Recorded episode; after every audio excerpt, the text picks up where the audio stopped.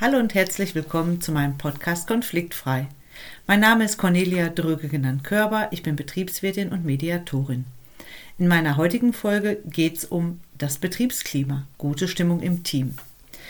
Ich habe früher oft äh, Vorstellungsgespräche geführt und gerne die Frage gestellt, wenn Sie morgen bei uns starten würden, was ist Ihre Erwartung an das Unternehmen? Oder wie stellen Sie sich Ihren Start vor? Die häufigsten Antworten, die ich erhalten habe, waren, ich wünsche mir eine gute Einarbeitung und Hilfestellung, ein nettes Team, eine gute Zusammenarbeit, wo sich jeder unterstützt, Entwicklungsperspektiven, Weiterbildungsmöglichkeiten und manche haben auch geantwortet, dass sie gern mit neuen Technologien arbeiten möchten. Okay, so weit, so gut. Aber was bedeutet jetzt ein nettes Team und eine gute Zusammenarbeit? Und wie können Unternehmen das erreichen, sowie auch die Führungskräfte. Und was hat das Unternehmen selbst davon? Klar ist, je besser die Mitarbeiter in einem Unternehmen zusammenarbeiten, desto effizienter sind die Ergebnisse. Diese These ist aber nicht äh, jedem Unternehmer bewusst. Es gibt auch durchaus Meinungen, die behaupten, es kommt ausschließlich auf das Ergebnis an. Wie es den Menschen dabei geht, solange das Ergebnis stimmt, spielt keine Rolle oder nur eine untergeordnete.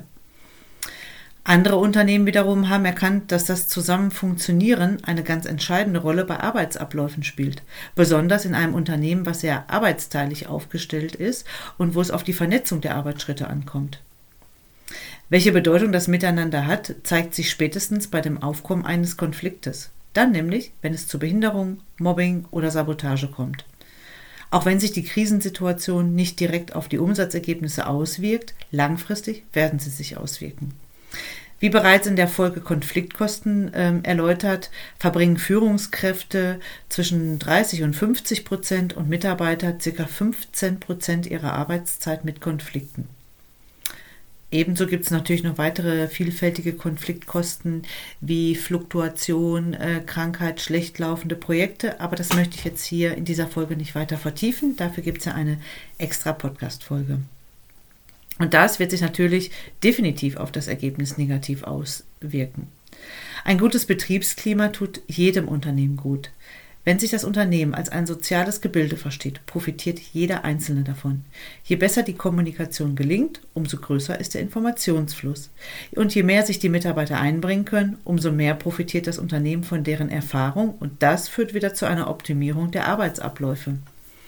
Wenn diese These jetzt stimmt, könnte die Frage lauten, was kann ein Unternehmen dazu beitragen, dass es zu einem Klima kommt, bei dem der Mitarbeiter Entscheidungen versteht und auch nachvollziehen kann und die Verantwortung für sein darauf bezogenes Tun auch übernimmt und möglichst selbstständig, intrinsisch aus sich heraus, seine Arbeit in einem vernetzten System organisieren kann?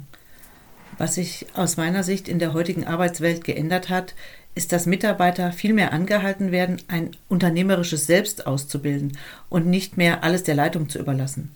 Damit hat jeder Einzelne einen anderen Beitrag im Unternehmen als früher und die Zusammenarbeit wird neu geordnet.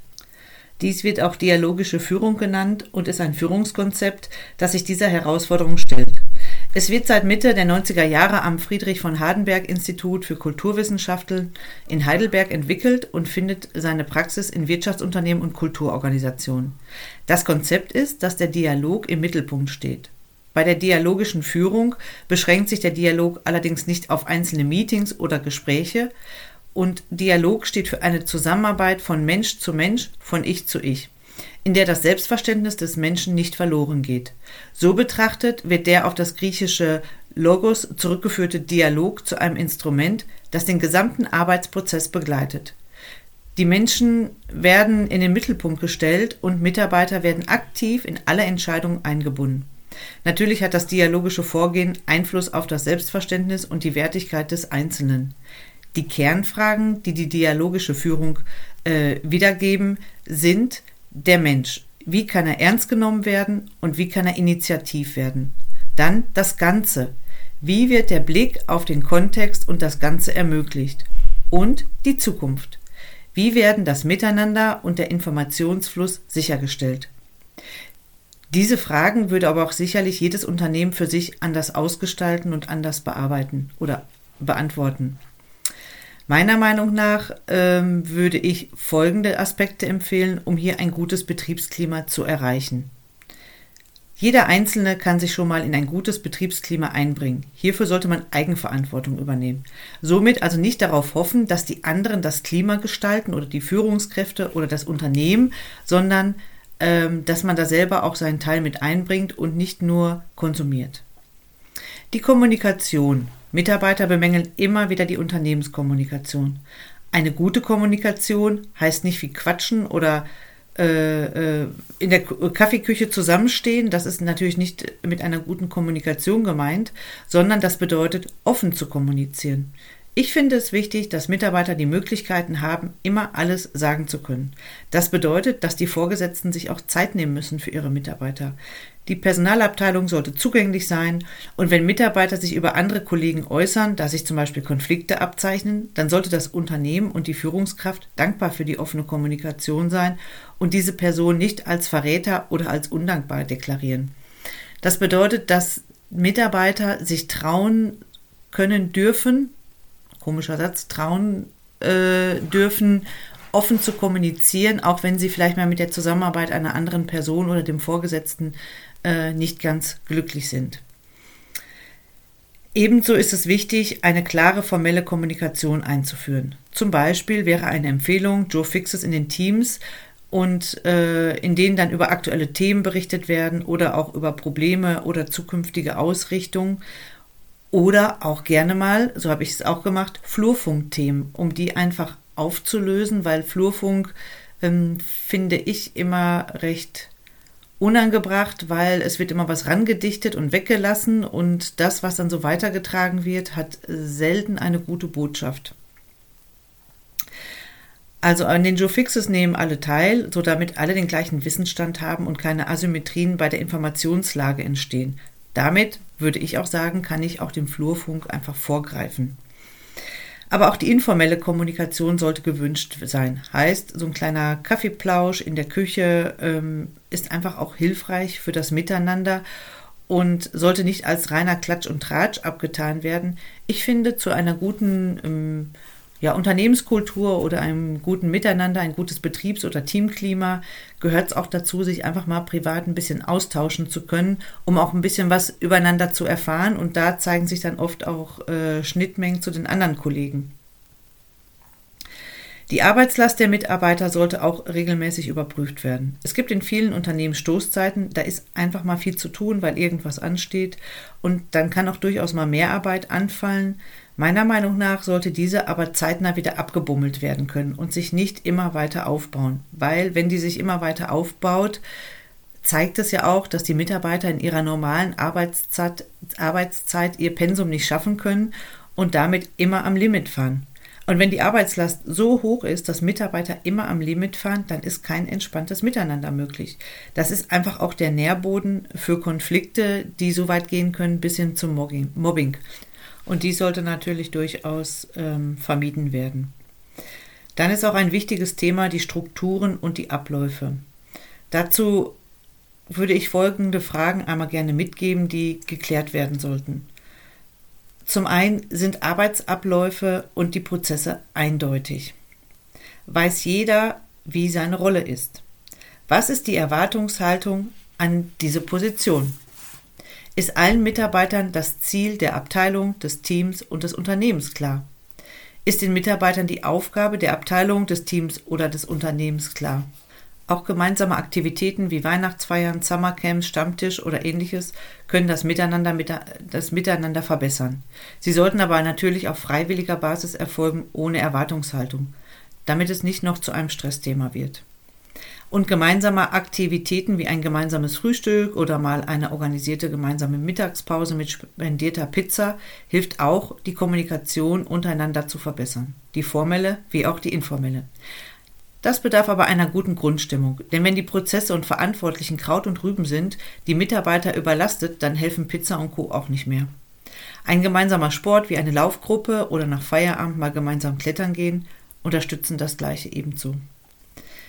Die Umgangsformen sollten natürlich auch von allen gepflegt werden. Diese können nicht angeordnet werden, aber wenn die Führungskräfte hier mit bestem Beispiel vorangehen, bilden sich diese automatisch aus. Dazu gehört zum Beispiel sich zu begrüßen, E-Mails mit Anrede zu verfassen, sich die Tür aufhalten, Arbeitsplatz aufräumen und nicht überall Tassen und Flaschen stehen zu lassen.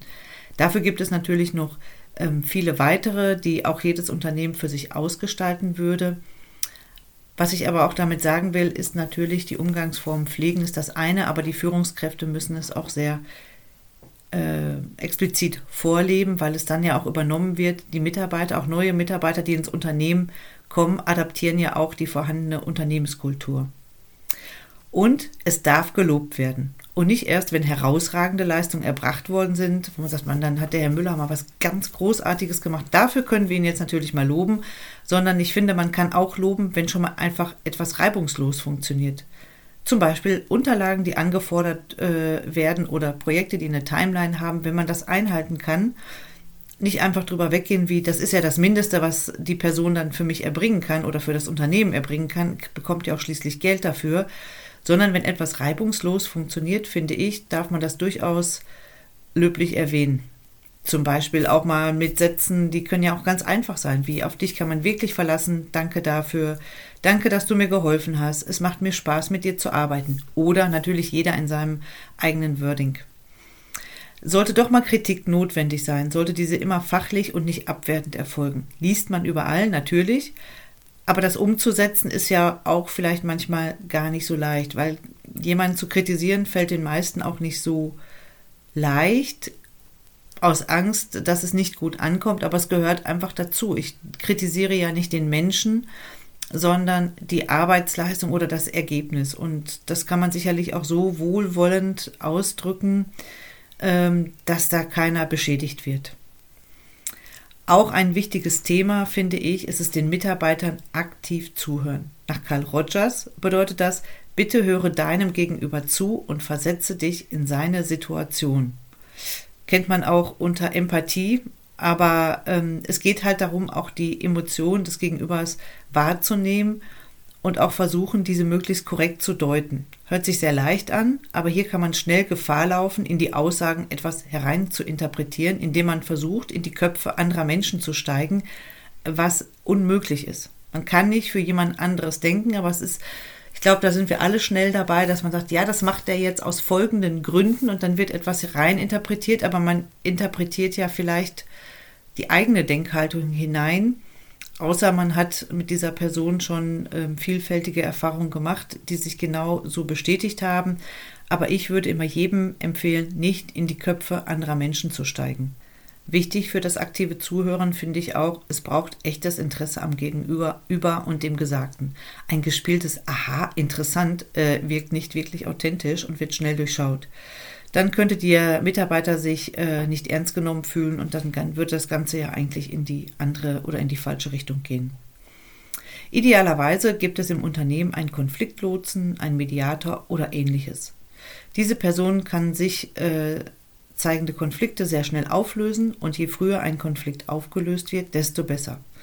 Wenn man Konflikte nicht bearbeitet, versucht sie zu ignorieren oder auszusetzen, werden sie eigentlich entweder immer größer so dass die Fronten sich immer weiter verhärten oder es poppen ganz unterschiedliche Konflikte an unterschiedlichen Stellen auf.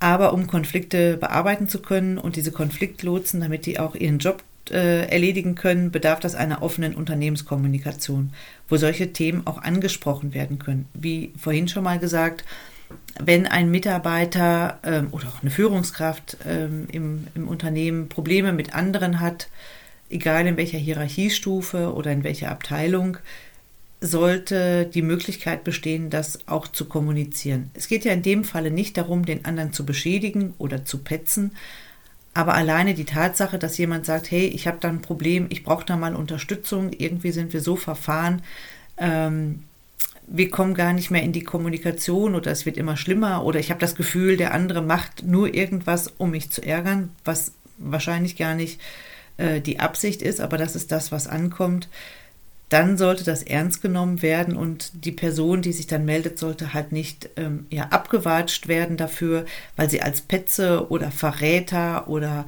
als pingelig etc. gilt, weil jeder hat seine eigenen Bedürfnisse und jeder hat seine eigene Sicht auf die Dinge.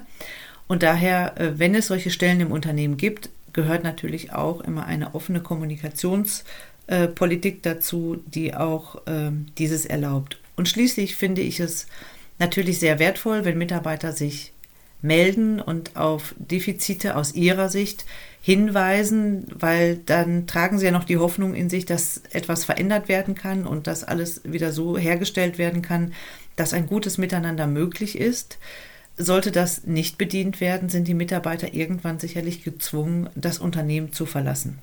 Und das verursacht dann auch wieder die bereits genannten Konfliktkosten, Fluktuationen, Recruitingkosten, Einarbeitungskosten etc. Und natürlich, wenn im Unternehmen sich an der Sachlage oder an der Lage nichts verändert, wird auch die nachbesetzte Stelle oder mit der nachbesetzten Person wieder am gleichen Punkt scheitern.